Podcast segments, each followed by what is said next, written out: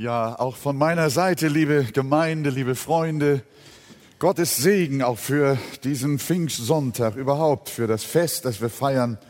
Und wir danken dem Herrn. Pfingsten und Mission, das gehört einfach zusammen. Die Kraft Gottes ist gegeben. Menschen werden ausgerüstet. Wir werden, wir sollen seine Zeugen sein. Und dieses Zeugensein, das wird nicht nur durch das, was wir sprechen, äh, äh, äh, ausgedrückt, sondern auch durch das, was wir sind. Wir brauchen Kraft, Zeugen zu sein, auch durch unser Wesen und durch unsere Natur. Und weil im Philipperbrief gerade jetzt eine solche Passage äh, von Paulus uns vorgelegt wird, haben wir gedacht, wir nehmen diesen Philipper-Text ruhig für den Pfingstsonntag heute. Und er handelt von der Veränderung unseres Wesens und von der Kraft zur Mission und von dem Herrn, der in unserem Leben mächtig wirkt. Wir stehen auf miteinander und wir schlagen Philippa 4 auf Philippa 4 und lesen dort die Verse 10 bis 13. Ich habe, ja doch, nochmal von vorne. Philippa 4, Vers 10 bis 13. Ich habe mich aber sehr gefreut im Herrn, dass ihr euch wieder so weit erholt habt um für mich sorgen zu können. Ihr habt auch sonst daran gedacht, aber ihr wart nicht in der Lage dazu. Nicht wegen des Mangels sage ich das. Ich habe nämlich gelernt, mit der Lage zufrieden zu sein, in der ich mich befinde. Denn ich verstehe mich aufs Armsein ich verstehe mich aber auch aufs Reichsein. Ich bin mit allem und jedem vertraut, sowohl satt zu sein als auch zu hungern, sowohl Überfluss zu haben als auch Mangel zu leiden. Ich vermag alles in dem, der mich stark macht. Und einige Übersetzungen setzen noch den Namen dahinter Christus. Ich vermag alles in dem, der mich stark macht, Christus. Hier kommt schon das Thema die Kraft des Heiligen Geistes durch. Wir nehmen Platz miteinander und wir nehmen uns etwas Zeit, ihr Lieben, auch über die normale Gottesdienstzeit heute hinaus denn wir haben ja von Paulus gehört, dass er mit allem zufrieden ist. Der Philipperbrief ist ein Brief der Freude, wie wir oft gesagt haben, aber auch ein Brief großer Dankbarkeit, die Paulus den Philippern gegenüber empfindet. Denn sie hatten ihn von Anfang an großzügig unterstützt. Und er hat zu Beginn unseres Kapitels im Hinblick auf die Philipper gesagt, ihr seid meine Freude und ihr seid meine Krone. Die Philipper hatten den Apostel bei seiner Mission von Anfang an so gut versorgt, dass er ihnen in Vers 15 und 16 schreibt, und ihr Philipper wisst ja auch, dass keine Gemeinde mit mir Gemeinschaft gehabt hat im Geben und Nehmen als ihr allein. Das muss man auch mal zur Kenntnis nehmen. Die Philipper-Gemeinde war die einzige Gemeinde, die offensichtlich den Paulus in dieser nachhaltigen Weise unterstützt hat. Deswegen sagte, ihr seid meine Krone. Ihr seid meine Freude. Denn auch, so schreibt in Vers 16 weiter, denn auch nach Thessalonik habt ihr mir einmal und sogar zweimal etwas zur Deckung meiner Bedürfnisse gesandt. Das war allerdings schon lange her. Aber nun, als Paulus in Rom in Fesseln war, da hatten die Philipper ihre Unterstützung, die sie lange Zeit unterbrochen hatten, wieder aufgenommen. Und Epaphroditus mit einer großzügigen Gabe zu ihm gesandt. Wir haben davon ja gehört und gelesen in den vorhergehenden Abschnitten. Und das war jetzt der Anlass. Die Philipper haben also nach langer Zeit wieder neu angefangen, den Paulus zu unterstützen. Und das war der Anlass für unsere heutigen Zeilen in Vers 10. Ich habe mich aber sehr gefreut im Herrn, dass ihr euch wieder so weit erholt habt, um für mich sorgen zu können. Ihr habt auch sonst daran gedacht, aber ihr wart nicht in der Lage. Sie müssen für eine längere Zeit irgendwie nicht in der Lage gewesen sein, Paulus zu unterstützen. Aber jetzt konnten sie wieder helfen und sandten ihre Gaben nach Rom. Und der dankbare Paulus, der schreibt, ich habe mich aber sehr gefreut. Das ist übrigens auch der Dank, der Grund, weshalb wir auch an Missionsfreunde und Spender, die nun nicht regelmäßig ihre Gaben hier in der Gemeinde eingeben, wenn sie uns für die Mission oder die Fernseharbeit Gaben zusenden, dann verschicken wir ihnen einen ganz persönlichen Dankbrief. Und das kommt aus dieser gleichen Motivation wie Paulus, als er die Gabe von den Philippern empfangen hat. Ich habe mich aber sehr gefreut in dem Herrn. Und ich möchte euch jetzt Danke sagen. Aber in Vers 11, schaut noch mal rein, ihr habt ja mitgelesen. Er sagt, nicht wegen des Mangels sage ich euch das. Ich habe nämlich gelernt, mit der Lage zufrieden zu sein, in der ich mich befinde. Ich habe nämlich gelernt, mit der Lage zufrieden zu sein, in der ich mich befinde. Was ist das für ein Satz? Paulus sagt, ich bin zufrieden. Sag das mal zu dir selbst. Ihr wollt es laut sagen, nicht wahr? Ihr wollt es, ihr wollt es laut sagen. Wollt ihr mal sagen? Ich bin zufrieden. Ja. Was für ein Gedanke. Zufriedenheit bedeutet, ich bin befriedigt, mir fehlt nichts. Es gibt nichts, was ich noch brauche ich habe alles und ich bin zufrieden. Und seinem Schüler Timotheus schreibt er entsprechend, es ist aber ein großer Gewinn, Timotheus, wer Gott selig ist und lässt sich genügen. 1. Timotheus 6, Vers 8, also zwei Verse später, fügt er hinzu, wenn wir aber Nahrung und Kleider haben, so wollen wir uns daran, was denn? Genügen lassen. Diogenes lebte in einer Tonne, ein alter Grieche. Als Alexander der Große kam und dem Armen anbot, sich zu wünschen, was er wolle, irgendetwas ganz Gewaltiges, das halbe Königreich vielleicht, sagte Diogenes, geh mir doch bitte ein bisschen aus der Sonne. Es gibt auch Weltmenschen, die sehr zufrieden sein können, was in unserer konsumgesteuerten Welt höchst selten ist. Heute heißt es, wenn ich doch mehr Einkommen hätte, wenn ich doch eine andere Frau hätte,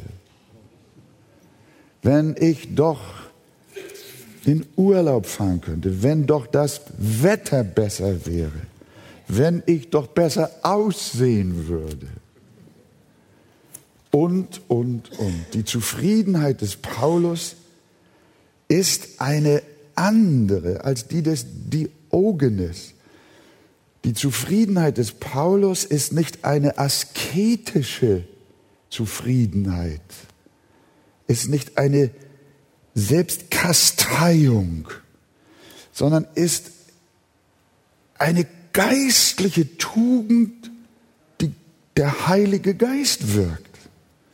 Wir müssen bedenken, in welcher Lage Paulus das schrieb. Wisst ihr noch? Wo ist Paulus, als er den Brief schreibt? In Rom, im Gefängnis. Nicht nur das, in Fesseln, rund um die Uhr von Soldaten bewacht. Keinerlei Komfort, er lebte im absoluten Minimum. Und er schreibt, ich habe nämlich gelernt, mit der Lage zufrieden zu sein, in der ich mich befinde. Gewiss hat er noch Wünsche. Und das ist auch legitim. Gott hat uns einen Leib gegeben, der versorgt werden muss, sonst kann er nicht leben. Aber diese Wünsche beherrschten den Apostel nicht. Er hatte aus seiner Sicht alles, was zum Leben nötig war, und er war damit zufrieden.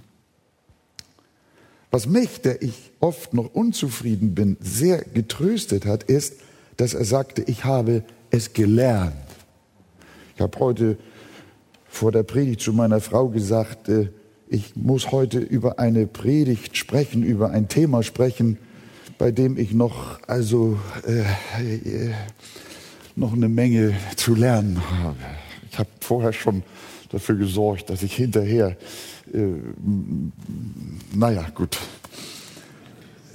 Versteht ihr, das ist etwas, was mir so von Natur aus nicht gegeben ist, zufrieden zu sein. Irgendetwas läuft nicht so, wie ich das möchte. Was passiert mit mir?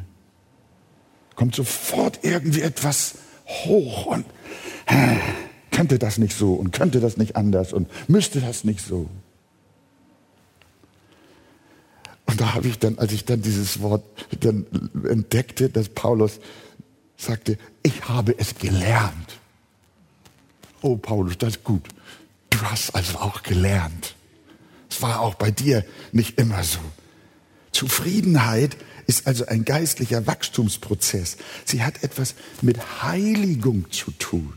Und so wie man im Glauben, in der Liebe oder in der Geduld wachsen kann, so kann man auch in der Zufriedenheit wachsen. Und wenn wir das gerne möchten, dann müssen wir uns auch mal anschauen, äh, wie denn Zufriedenheit, worauf sie sich denn beruft oder wie sie ist, wie können wir sie beschreiben. Zunächst einmal ist Zufriedenheit ein Vertrauen in Gottes Vorsehung. Wie wir gesehen haben, konnten die Philipper Paulus lange Zeit nicht unterstützen. John MacArthur meint, dass es zehn Jahre gewesen seien.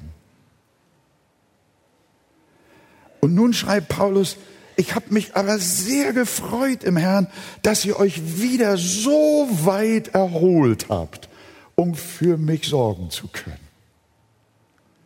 Ihr habt auch sonst daran gedacht, aber ihr wart nicht in der Lage dazu. Paulus beschuldigte die Philipper also nicht, dass sie ihm so lange nichts geschickt haben. Er war nicht frustriert, dass sie sich so lange nicht um ihn gekümmert haben. Er war nicht ärgerlich über sie, sondern er wusste, dass Gott ihn auch versorgen würde, wenn die Philipper es nicht taten. Er wusste, dass Gott dann einen anderen Weg haben wird. Paulus verfiel nicht in Panik, vertraue immer der weisen Vorsehung Gottes. Wir kennen das manchmal. Manchmal stellen Missionsfreunde ihre Spenden ein, die uns manchmal über lange Zeit, teilweise sogar in großen Beträgen geholfen haben. Und auf einmal ist irgendetwas ihnen nicht recht, wie wir predigen und wie wir das Wort auslegen oder so und welche Gründe es haben kann. Es kann auch sein, dass jemand mit seiner Firma zusammengebrochen ist und nicht mehr helfen kann. Aber dann haben wir so oft erlebt, dass Gott dann jemand anders gefunden hat.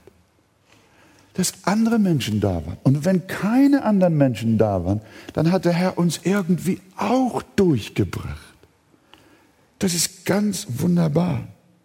Der Herr wird auch dir in allen deinen Nöten zur rechten Zeit auf die eine oder andere Weise begegnen. Er hat einen wunderbaren Weg. Er wird dich niemals verlassen noch versäumen. Auch wenn die Philipper kein Geld mehr senden. Und weil Paulus das wusste, dass er in Gottes Vorsehung und Fürsorge stand, darum war er mit allem zufrieden. Er schreibt auch, ich habe gelernt, mit jeder Lage zufrieden zu sein. Jede Lage allen Lebensumständen. Paulus schreibt weiter in Vers 12. Denn ich verstehe mich aufs Armsein. Ich verstehe mich aber auch aufs Reichsein. Ich bin mit allem und jedem vertraut sowohl satt zu sein als auch zu hungern, sowohl Überfluss zu haben als auch Mangel zu leiden. Einerlei, wie es ist. Es ficht mich nicht an.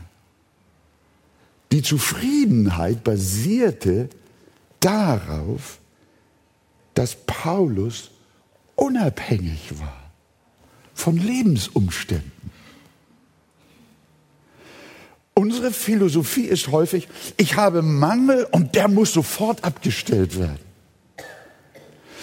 Und unsere ganze Kraft fokussiert sich auf die Veränderung. Wir möchten aus Mangel in Überfluss geraten, zumindest in Versorgung. Und dann gibt es auch noch theologische Richtungen, die genau diese Unzufriedenheit schüren. Sie sagen, Gott will nicht, dass du Mangel hast. Das ist so eine Theologie. Gott will nicht, dass du Mangel hast. Gott will nicht, dass du arm bist. Gott will nicht, dass du krank bist. Gott will nicht, dass du keine Frau hast, sondern er will, dass du glücklich bist. Durch Haben. Durch Stillung von Bedürfnissen. Und deshalb darfst du dich auch mit deinem Mangel nicht zufrieden geben, sondern Gott will dir alle deine Träume und Wünsche erfüllen. Und deshalb darfst du mit deiner Lage nicht zufrieden sein. Und dann fügen sie noch hinzu, alles andere ist Unglauben. Dann muss man Paulus unter die Rubrik ungläubig einordnen. Denn so füttert diese Wohlstandstheologie die Unzufriedenheit ihrer Anhänger, ja sogar noch ihre fleischlichen Lüste. Paulus sagt, ihr Bauch ist ihr Gott. Paulus hatte diese Lehre nicht, sondern er sagt, ich kann auch arm sein. Das ist nicht Zeichen von Unglauben. Es gibt Millionen, aber Millionen von Christen in Afrika, wir haben es gesehen, in Indien, überall auf der Welt. Die würden sich sehr wünschen, auch etwas mehr zu haben. Manchmal sogar etwas mehr Brot. Aber auch das haben sie nicht. Aber wie viele Gotteskinder gibt es, die sagen, Jesus ist trotzdem meine Versorgung. Wir haben sie getroffen auf den Missionsfeldern, überall. Und wir, wir, würden, wir würden sehr versündigen, wenn wir zu ihnen sagen würden, ihr seid ungläubig, weil ihr arm seid.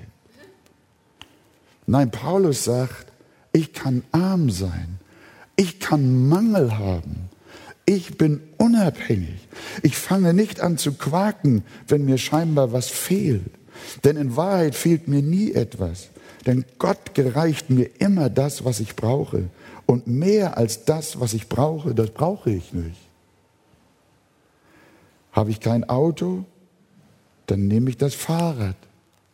Habe ich kein Fahrrad, gehe ich zu Fuß. Kann ich nicht laufen, bleibe ich zu Hause. Muss ich irgendwo hin, wird Gott mir bestimmt eine Hilfe senden. Ich rede jetzt hier so. Aber ich weiß nicht, was mit mir los ist, wenn ich weder Fahrrad noch Auto habe. Ich befürchte, das wird für mich eine schwere Versuchung. Ich glaube, wir sind verwöhnt, ihr Lieben, hier in Deutschland. Glaubt ihr das auch? Ja, ich, ich möchte mich hier auch nicht so verstanden wissen, als wäre ich hier dieser große, äh, dieser große Übermensch hier, ne, der schon das alles ergriffen hat. Paulus sagt auch, ich habe es noch nicht ergriffen, aber ich möchte dem nachjagen, diesem Geist, diesem Geist des inneren Friedens, des Herzens, Friedens. Paulus hat einfach gesagt, ich lasse mich von keinerlei Umstand erpressen. Meine Umstände beherrschen mich nicht. Wenn ich Butter habe, esse ich Butter. Wenn ich keine Butter habe, esse ich Quark. Und wenn ich keinen Quark habe, schmeckt mir auch das trockene Brot. Und nehme es mit Danksagung. Millionen tun das. Und die Botschaft des Paulus lautet, Senden mir die Philipper Hilfe, dann ist das wunderbar. Senden sie mir keine, geht die Welt trotzdem nicht unter. Senden sie mir nach langer Zeit wieder Hilfe, dann freue ich mich. Und kann ich das Evangelium nicht in Freiheit verkündigen, dann verkündige ich es eben in Gefahrenschaft. Und kann ich Christus nicht mehr durch meine Reisen bezeugen, dann bezeuge ich ihn eben in Fesseln. Ich bin von nichts und niemand abhängig, nur vom Herrn. Und das ist das Wesen, die Zufriedenheit kommt zustande, wenn wir eine innere Unabhängigkeit besitzen von Menschen und Umständen. Nur eine Abhängigkeit von unserem Herrn. Und von was anderem sind wir auch nicht abhängig. Ist das wahr? Sagt ihr Amen? Das ist, was Paulus uns hier versucht nahezubringen. Und lasst uns da einfach hineingehen. Zur Zeit meiner Berufung waren Gertrud und ich in großer Geldnot. Hausbau, wir hatten ein Haus gebaut, angebaut bei meiner Mutter. Wir hatten zwei kleine Kinder, Hypothek. Und Gott rief mich zur Bibelschule. Wie sollte das gehen? Gertrud rechnete alles auf, unsere geringen Einnahmen und unsere laufenden Ausgaben. Hat sie so einen Zettel gemacht. Hat sie alles aufgeschrieben, was wir für Kosten hatten. Und dann geht sie doch tatsächlich bei und legt das im Gebet dem Herrn vor. Und sagt, Herr, schau, lauter Minus, nur rote Zahlen. Und wisst ihr, wie Gott antwortete? Gertrud schlägt die Bibel auf, nachdem sie gefragt hat, Herr, wie soll das gehen? Und dann fallen ihre Augen auf die Worte, warum zählt ihr Geld da für das, was kein Brot ist? und sauren Verdienst für das, was nicht satt macht. Hört doch auf mich, so werdet ihr Gutes essen und euch am Köstlichen laben. So ist es gekommen. Natürlich sollen wir die Kosten überschlagen, aber nicht in Panik geraten, zufrieden sein, auch mit wenigem. Wir hatten in der Tat echt schwere Zeiten und wussten manchmal nicht, was wir essen sollten. Aber wenn der Heiland uns fragt, wie einst seine Jünger, als ich euch ausgesandt habe, ohne Geldbeutel, ohne Tasche und ohne Schuhe, habt ihr da je Mangel gehabt? Und die eindeutige Antwort der Jünger war, niemals. Also lasst uns dem Herrn dienen und mit Freuden und mit dem zufrieden sein, was er uns bestimmt hat. Was für ein herrlicher Satz. Ich habe nämlich gelernt, mit jeder Lage zufrieden zu sein, in der ich mich befinde. Seid ihr zufrieden? Einige sagen Amen, einige machen das heimlich bei sich ab. Aber ich möchte euch ermutigen, entspannt euch auch für den zweiten Teil. Es ist ganz wichtig, was uns die Schrift jetzt durch den Apostel Paulus und durch den Heiligen Geist jetzt zu sagen hat. Lasst uns nochmal aufstehen und ich lese euch äh, nochmal den, den 13. Vers.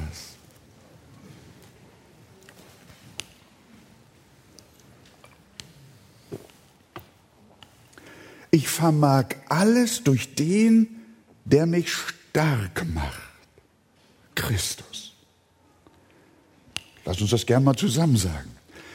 Ich vermag alles durch den, der mich stark macht. Christus. Wir nehmen Platz, ihr Lieben. Manche Prediger reißen diesen Satz aus dem Zusammenhang und, und deuten ihn so, als wäre er ein Blankoscheck für grenzenlose Wundertaten.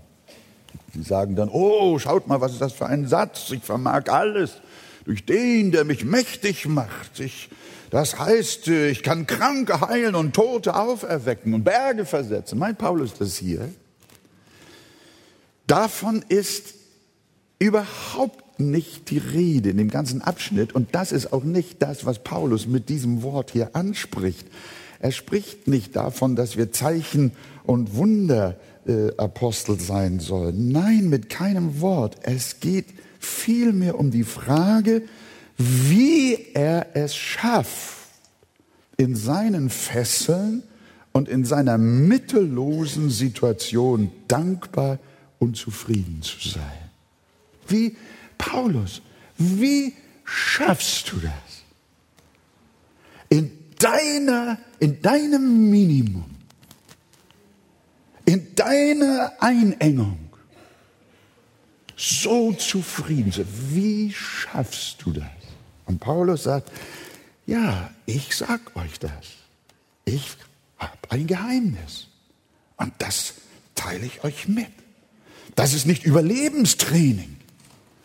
Das ist nicht positives Denken oder andere psychologische Methoden. Seine Antwort lautet, wahre Zufriedenheit erhalten wir nur durch übernatürliche, göttliche Kraft. Er schreibt gemäß der Bruns Bibelübersetzung zum Beispiel, ich verm alles vermag ich durch den, der mich stark macht. Paulus konnte in jeder Lage zufrieden und dankbar sein, weil er durch göttliche Kraft erhalten wurde. Es war die Kraft Christi, die Kraft des Heiligen Geistes, die ihn innerlich umgewandelt und einen genügsamen Menschen aus ihm gemacht hat. Sein Statement war, ich lebe, doch nun nicht ich, sondern Christus lebt in mir. Er wusste, dass durch Jesus, durch den Heiligen, dass Christus durch den Heiligen Geist in ihm wohnte. Und das war der Geist von Pfingsten. Und wozu wurde dieser Geist von Pfingsten gegeben? Um Supermenschen aus uns zu machen, Vollmachtsapostel? Nein, schon im Alten Testament wird uns gesagt, warum der Heilige Geist gegeben war und werden sollte. Ich will meinen Geist in euch geben und will solche Leute aus euch machen, die in meinen Geboten wandeln. Ich gebe euch meinen Heiligen Geist, um veränderte Menschen aus euch zu machen. Ich gebe euch meinen Heiligen Geist, damit ihr meine Zeugen seid, aber eben nicht nur Zeugen mit dem Mund, sondern auch Zeugen mit dem Leben. Und dazu brauchen wir die Kraft des Heiligen Geistes. Wenn wir zufriedene und genügsame Menschen sein möchten, Menschen, die in jeder Lebenslage Herzensfrieden bewahren und ausgefüllt bleiben, trotz allen Mangels, den sie haben, dann geht das zurück auf eine in ihnen wohnende Kraft, die Gott zu Pfingsten in seinem Heiligen Geist ausgegossen hat. Der Heilige Geist wirkt Gaben, wunderbare Gaben, das ist wahr und wir haben sie gesehen in der Gemeinde hier und überall auf der ganzen Welt. Aber der Heilige Geist wirkt auch Früchte und dazu gehört die Frucht der Selbstbeherrschung, die Frucht der Zufriedenheit, die Frucht der Genügsamkeit. Wie war der Heiland in Sachen Zufriedenheit? Er hatte kein Kinderbett, keine Wohnung, keinen Reichtum. Er war arm, aber er murrte nicht. Dass wir uns nicht falsch verstehen. Paulus lehrt nicht eine Theologie der Armut. Und dass je ärmer jemand ist, desto geistlicher ist er. Darum geht es nicht, sondern Paulus hat gesagt, ich kann arm sein und ich kann reich sein. Er verachtet weder Reichtum noch verachtet er Armut, sondern er sagt einfach, egal in welcher Lage ich bin, ich lebe aus der Kraft Gottes und freue mich so oder auch so, einerlei wie die Dinge stehen. Ist das nicht wunderbar? Und diese Haltung, die kommt niemals durch ein positives Denken, durch psychologische Tricks oder irgendwelche Kasteiungen und religiösen Übungen, sondern das ist etwas, was der Heilige Geist in dem Herzen von wiedergeborenen Menschen wirkt und herbeiführt. Jesus, er hatte seine Lebenserfüllung in seinem himmlischen Vater.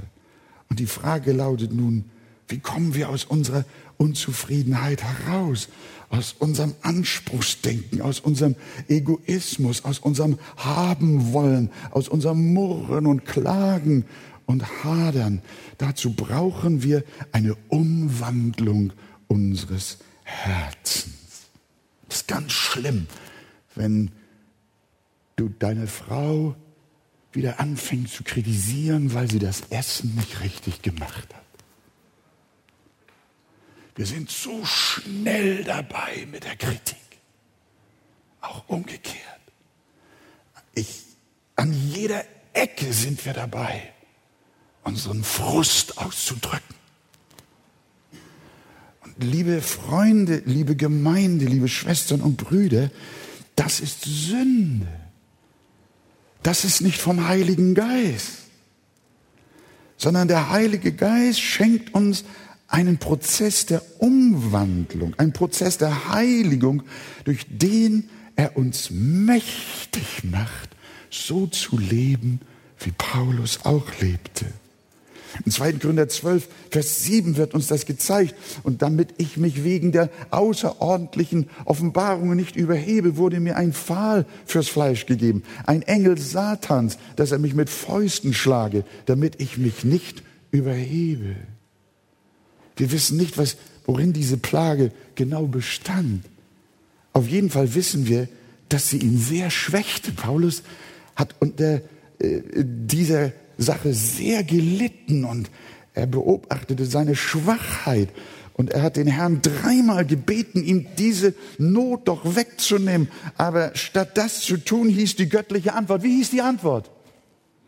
Lass dir an meiner Gnade genügen. Hier haben wir wieder das Wort. Lass dir genügen. Natürlich wäre für Paulus das Schönste gewesen Veränderung.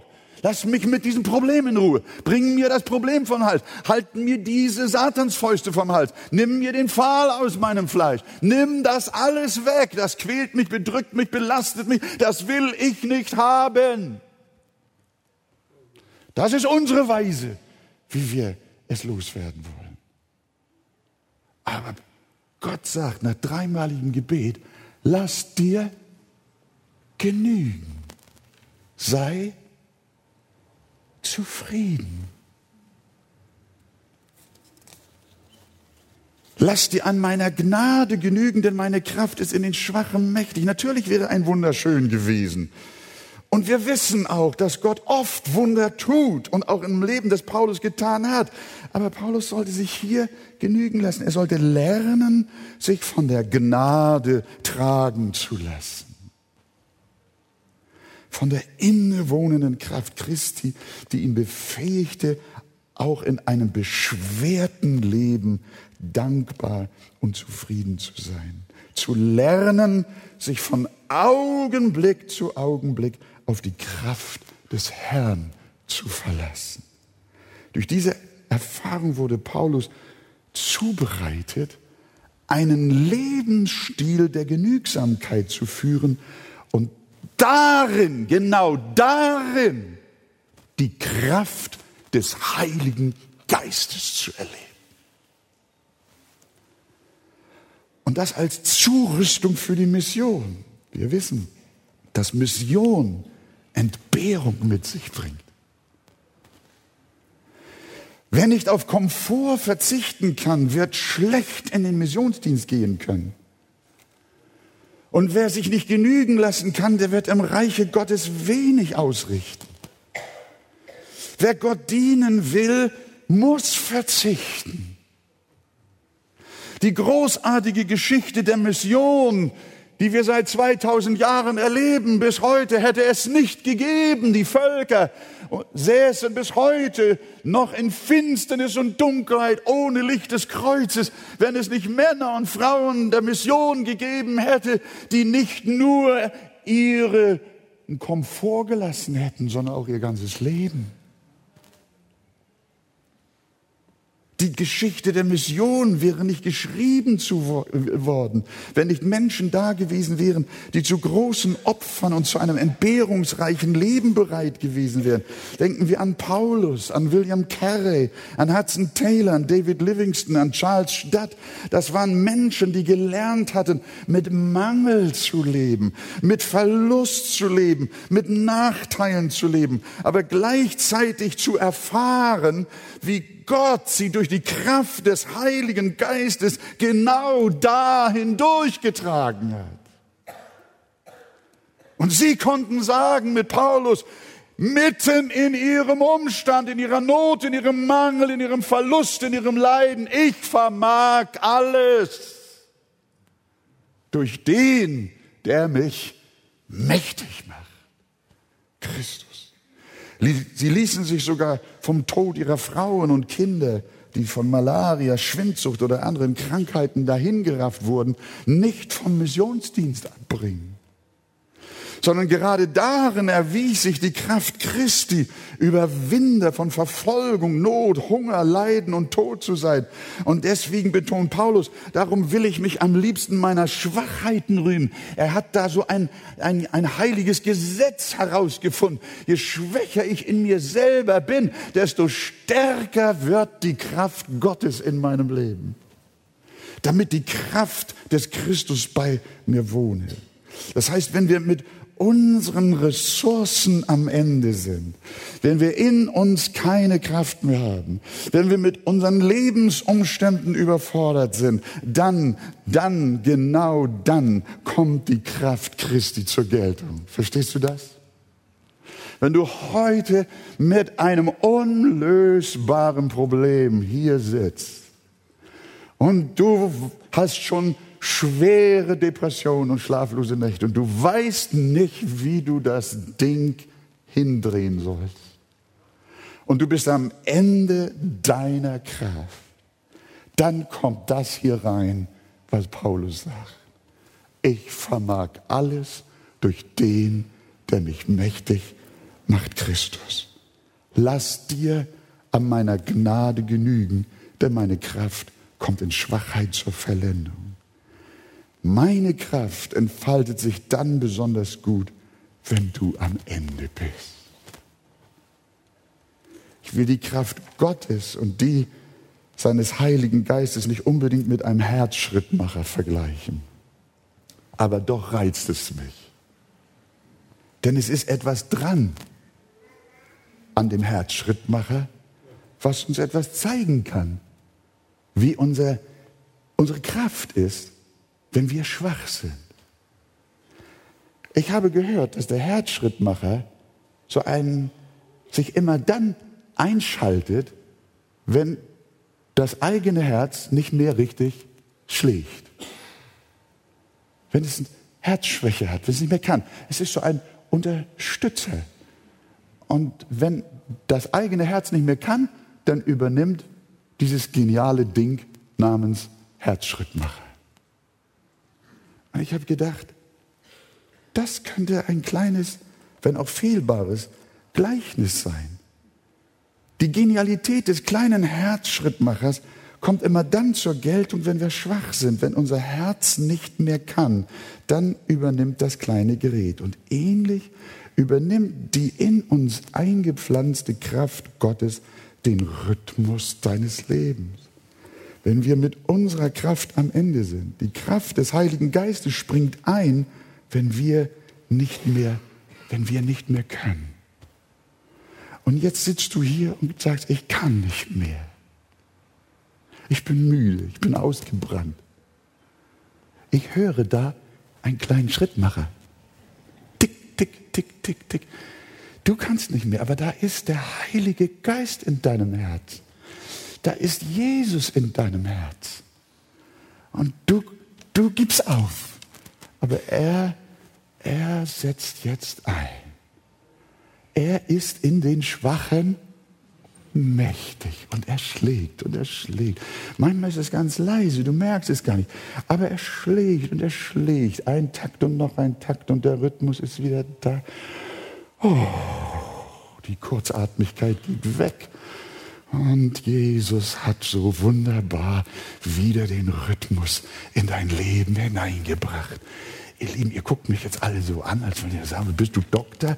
Da schreibst du Herzschrittmacher? Hast du einen Vertrag bei, bei, bei, bei der Medizintechnik? Nein, ihr Lieben, habe ich nicht. Ich will euch nur sagen, Ihr, die ihr wiedergeboren seid, ihr habt bei, in der Stunde eurer Errettung einen Herzschrittmacher eingepflanzt bekommen. Wisst ihr das eigentlich?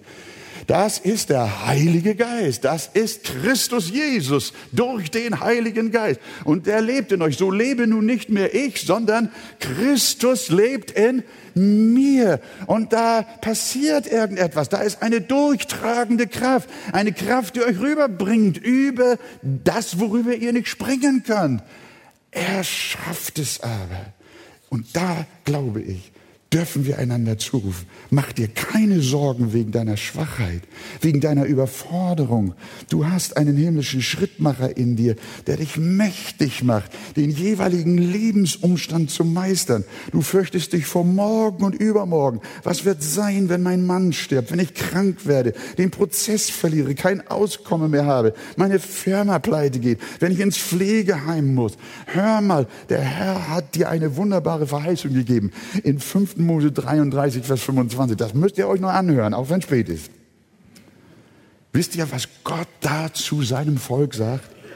Deine Schuhe sollen von Eisen und Erz sein und deine Tage und wie deine Tage, so deine Kraft. Kennt ihr das Bibelwort? Gott gibt dir nicht heute die Kraft, die du morgen brauchst. Du willst heute schon die Kraft haben, die du brauchst, wenn du morgen möglicherweise im Krankenhaus bist. Aber die kriegst du erst, wenn du im Krankenhaus bist. Hast du das verstanden? Mach dir nicht Sorge über die Kraft, die dir fehlt, wenn das oder das oder jenes oder solches in deinem Leben eintritt. Sondern heute hat der Herr dir die Kraft gegeben, die du heute brauchst. Sagt dir Amen? Das ist gewaltig. Deine Schuhe sollen von Eisen und Erz sein und wie deine Tage, so deine Kraft.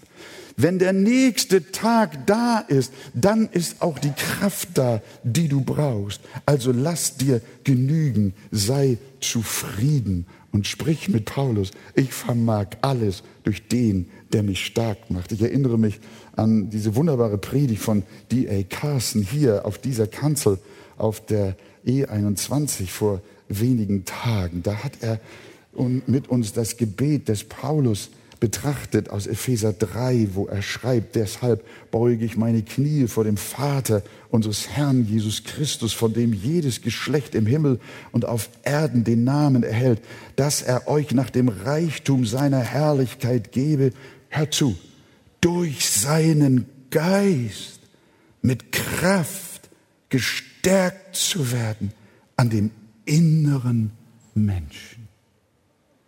Gottes Art zu wirken ist nicht immer in erster Linie die Umstände zu verändern, sondern Gottes Art zu wirken ist die, dass er, wie sagt Paulus, dass er uns Kraft gibt oder dass er uns durch seinen Geist mit Kraft ausrüstet, gestärkt gestärkt zu werden an dem inneren Menschen. Die Pfingstkraft ist eine Stärkung an dem inneren Menschen. Und mit einem inneren gestärkten Menschen, mit einem im Glauben befindlichen inneren Menschen, gehst du in den Alltag. Und egal wie die Umstände sind, kannst du mit Paulus sagen, ich vermag in jeder Lage zufrieden zu sein. Denn in mir, in meiner Kraft, in meinem inneren Menschen wirkt der Heilige Geist. Und so kann ich arm sein und ich kann reich sein. So kann ich Mangel haben und Überfluss haben. Ich kann Hunger haben, ich kann satt sein. Die Umstände sind nicht das Ding, sondern ich bin erfüllt mit Gottes Heiligen Geist. Gestärkt an meinem inneren Menschen. Und dann schreibt er hier noch weiter, und die Liebe des Christus zu erkennen, die doch alle Erkenntnis übersteigt, damit ihr erfüllt werdet bis zur ganzen Fülle Gottes. Dem aber, der weit über die Maßen mehr zu tun vermag, als wir bitten oder verstehen, gemäß der Kraft, die in uns wirkt. Und während wir das so sprechen, sind wir davon überzeugt, wir sprechen ja Gottes Wort. Wir sprechen ja die Texte der Heiligen Schrift und wir können sagen, so spricht der Herr. Das sagt der Heilige Geist. Das ist die Wahrheit. Und während wir das so sprechen, fließt euch Kraft zu. Und euer Herz ist mit Glauben erfüllt. Und ihr sagt, ja, ich bin von neuem geboren. Ihr sagt, ja, ich habe den Heiligen Geist empfangen, als ich gläubig wurde. Und Gott wohnt durch Jesus Christus, durch seinen Heiligen Geist in meinem Herzen. Und wie mein Alltag auch aussieht, ich weiß, ich darf mir an seiner Gnade genügen lassen. Gott trägt uns durch. Gott wird dich tragen. Sagt ihr Amen? Das ist doch eine herrliche Botschaft, dass er euch gebe, gemäß der Kraft, die in uns wirkt. Gott wirkt immer gemäß der Kraft, die in uns wirkt. Da ist eine Kraft, eine Macht, eine Stärke in uns, die wir glauben. Manchmal kommen wir in Krankenhäuser und da liegen unsere Glaubensgeschwister, manchmal mit bösen Diagnosen, mit schweren Operationen, mit Leiden und Schmerzen. Und dann kommen Ärzte, Krankenhauspersonal und sagen, sagen Sie mal, wie können Sie so ausgeglichen sein, trotz einer solchen Diagnose? Wie, wie, wie können Sie noch dabei so fröhlich sein? Wieso können Sie so zufrieden sein, so gelassen? Wieso sind Sie nicht in Ihrer Lage, frustriert, nicht gereizt, nicht genervt, nicht wütend, nicht in Angst und Unruhe. Warum werden Christen so gefragt? Was ist mit euch los? Weil sie eine übernatürliche Kraft in sich tragen, die den inneren Menschen verändert hat. Ihre Schuhe sind von Eisen und Erz. Das ist der Heilige Geist in euch. Ich vermag alles durch den, der mich stark macht. Natürlich versagen wir, wie es mir auch immer wieder passiert. Aber Paulus sagt, ich habe gelernt. Ganz zum Schluss noch zwei, drei Sätze. Er war nie zufrieden mit seiner Heiligung. Er war nie zufrieden mit seinem geistlichen Wachstum. Er wollte, da war, er unersättlich. Da wollte er immer mehr. Er war nie zufrieden mit dem Stand seiner Mission. Auf diesem Gebiet war er hungrig, da war er nimmersatt. Je mehr Seelen durch ihn gerettet werden konnten, desto mehr wollte er haben. Je mehr Gemeinden er gründen konnte, desto mehr wollte er gründen. Je ähnlicher er Christus war, desto ähnlicher wollte er ihm werden. Aber auf materiellem Gebiet, auf fleischlichem Gebiet, auf irdischem Gebiet, auf dem Gebiet unserer äußeren Lebensumstände, da wollte er nur eins, zufrieden sein. Ich brauche ich brauch das alles nicht, was die Welt uns einredet, was wir brauchen. Ich brauche nur Jesus. Wie sollte er uns mit ihm nicht alles schenken? Zufrieden sein und sich genügen lassen. Denn das ist eine Frucht des Heiligen Geistes. Und wenn das in unserem Leben wächst, ich kann euch sagen, dann wird der Friede in deinem Hause wachsen, in der Gemeinde, letzten Endes in der ganzen Gesellschaft wenn Gottes Kinder da sind, die in der Zufriedenheit leben durch die innewohnende Kraft des Heiligen Geistes. In Jesu Namen.